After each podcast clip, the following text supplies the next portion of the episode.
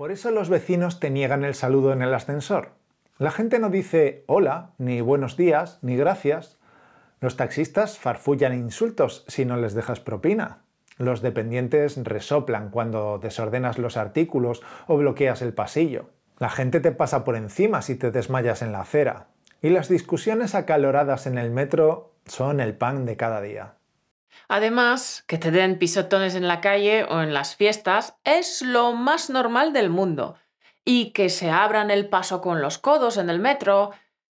Ya, la falta de consideración y de educación se está convirtiendo en una muestra bochornosa y a veces hilarante de la neurosis urbana, a veces llevada a extremos insospechados.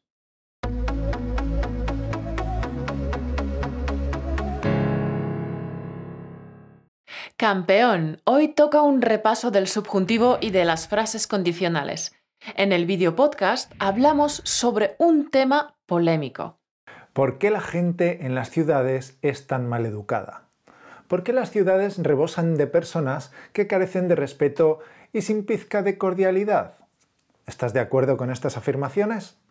Escucha nuestra conversación con atención, a ver si eres capaz de detectar todas las frases condicionales y las que contienen el subjuntivo. Venga, al lío.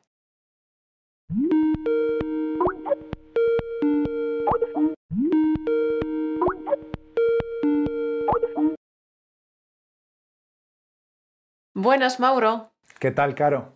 Voy tirando. ¿A que no sabes qué me pasó ayer en el metro? Pues no. Pues Iba tan tranquila leyendo mi libro cuando un señor mayor se puso a hablar conmigo. ¿Ah, sí? ¿Y qué quería? Nada. ¿Nada? Nada. De buenas a primeras se puso a hablar conmigo. Así, simplemente. De nada en concreto. Y no paró de hablar en todo el trayecto. ¿Y por qué no le dijiste que te dejara en paz? Hombre, no soy tan borde. Traté de darle a entender que no quiero conversación, intentando concentrarme sobre mi libro, pero no surtió efecto. No se trata de ser borde o bruta. Con los pesados tienes que ser más directa, Caro. ¿Entonces te dio la lata todo el trayecto?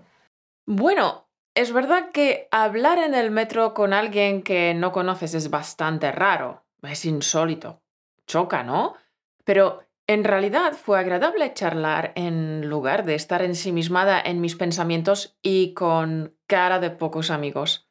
Que es lo que habitualmente hace la gente en el transporte público. Estar absortos en nuestros pensamientos. La gente en las ciudades siempre parece enfurruñada, ¿no? Cierto. Yo y miles de personas más somos oscos, huraños. Por eso me quedé pensando, si me resultó agradable hablar con este señor de camino al trabajo, ¿por qué no lo hago con más frecuencia? ¿Por qué la gente no lo hace más a menudo? Por la simple razón de que la gente en las ciudades es maleducada.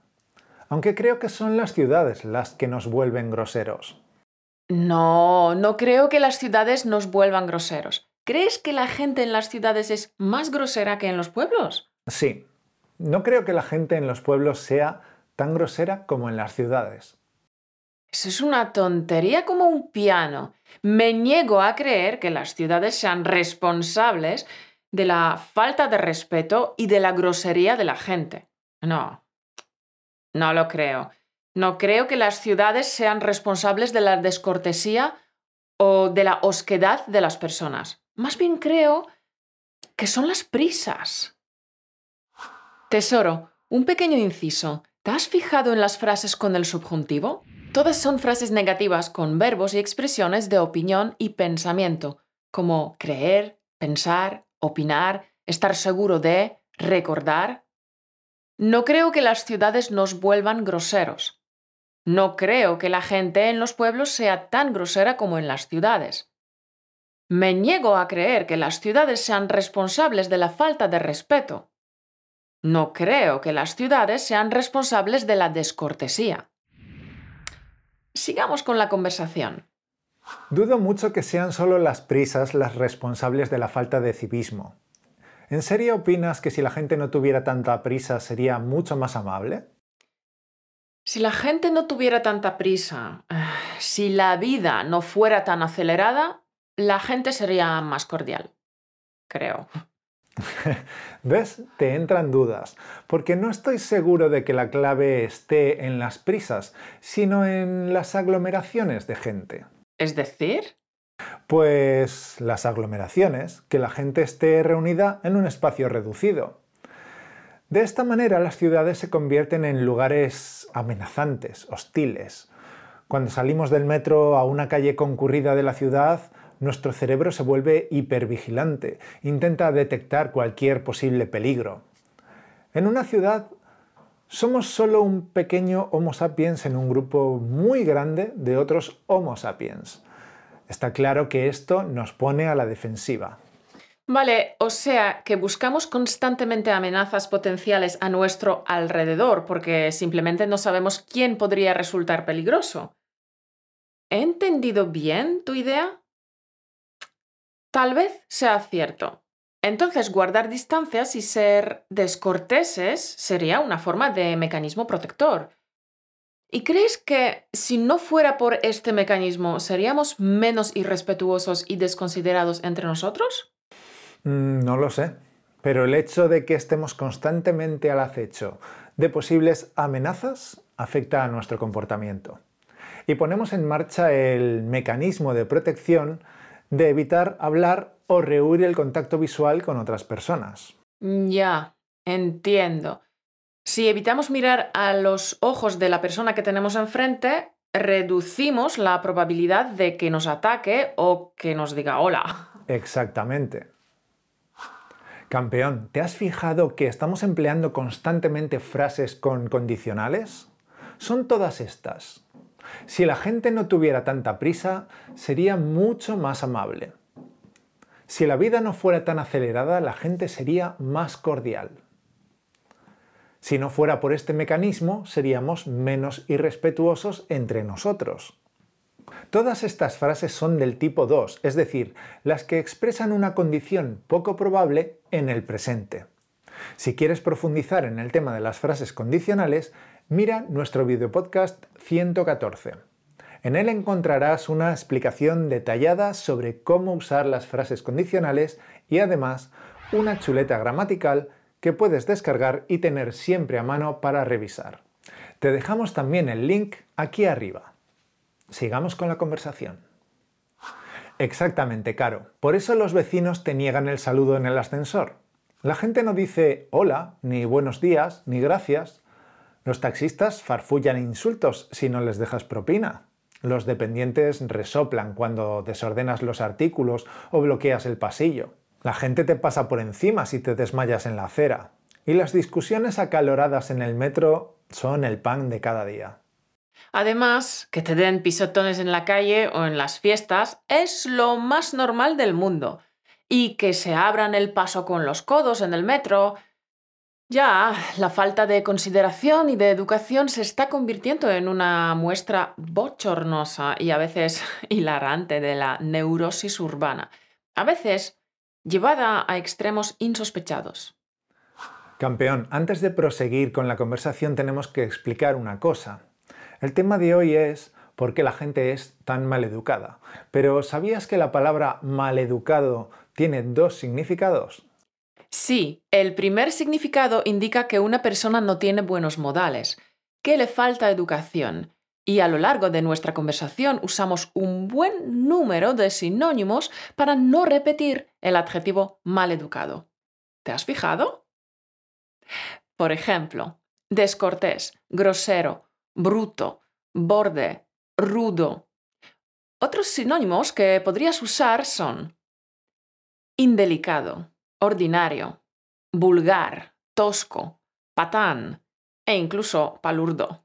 Pero el adjetivo maleducado tiene un segundo significado, el de alguien quien ha sido criado con demasiados mimos. Aquí los sinónimos serían mimado, malcriado, malacostumbrado y consentido. ¿Los conocías? Si no, apúntalos en tu cuaderno desastre. Mimado, malcriado, mal acostumbrado y consentido. Sigamos con nuestra conversación. Cierto, la neurosis urbana puede llegar a extremos insospechados, aunque obviamente hay excepciones. Pero la gran mayoría usa la agresividad y la descortesía para protegerse de la gente desquiciada y perversa. Dicho así, suena horrible, pero, ¿sabes? Yo conozco a personas que se mudaron a una gran ciudad como Madrid para ser anónimas, para guardar distancias, para perderse en la multitud y no tener que hablar con gente. No me extraña nada, porque vivir en una ciudad pequeña puede resultar en ocasiones claustrofóbico. No puedes hacer nada sin que todo el mundo lo sepa. Ah, ya. Cuando fulanito estornuda en un extremo del pueblo, lo sabe el menganito en la otra punta. Exactamente. Todo el mundo conoce a todo el mundo. Y todo el mundo mete sus narices en los asuntos de los demás. Ah, no me digas más. La gente entrometida de los pueblos y las pequeñas ciudades. Uf, tengo alergia a los entrometidos, los fisgones y los chismosos. No los soporto. Me sacan de quicio. Tesoro, espero que hayas disfrutado de esta conversación en la que hemos usado varias frases condicionales y estructuras con el subjuntivo. Es muy importante dominarlas porque, como ves, te pueden resultar muy útiles en cualquier conversación con los nativos. Sabemos muy bien que el subjuntivo es un hueso duro de roer y que por mucho que estudies reglas gramaticales, el subjuntivo simplemente no se te queda. Es un palo, ¿verdad? Sé que muchas veces estudiar tanto te deja agotado y con los ánimos por los suelos y que aún así tu subjuntivo no mejora ni jota. Pero no necesitas estudiar la gramática para hablar español correctamente. Hay una manera más eficiente. Hay un secreto para asimilar los patrones gramaticales sin memorizar las reglas gramaticales. Este secreto se llama las multihistorias. Las multihistorias son ejercicios de alto impacto que están incluidos en nuestro curso Piensa y habla en español. Este curso está enfocado a la acción para que empieces a hablar desde el primer día. Con los ejercicios de niveles 8, 9 y 10, aprenderás a usar la gramática de forma intuitiva. Y aprenderás de forma natural el vocabulario conversacional sin memorizar listas de vocabulario. El curso es un simulador de vuelo que te entrena para hablar en el mundo real. Utilizamos el método natural de aprendizaje de idiomas por tanto, está grabado enteramente en español. Incluye 10 unidades con más de 50 lecciones en las cuales se aplica la filosofía de las 7 leyes de español automático para hablar con fluidez. Apuntándote al curso tendrás acceso de por vida a todas las lecciones y podrás aprender a tu propio ritmo. Apúntate en el link españolautomático.com, piensa y habla. Todo junto, piensa y habla. Y por cierto, hemos dejado en abierto la primera unidad de lecciones, así que puedes probar el poder de los ejercicios de alto impacto hoy mismo y totalmente gratis. Repetimos el link españolautomático.com barra piensa y habla. Te esperamos dentro del curso. Nos volveremos a ver dentro de dos semanas. Hasta la próxima. Un beso.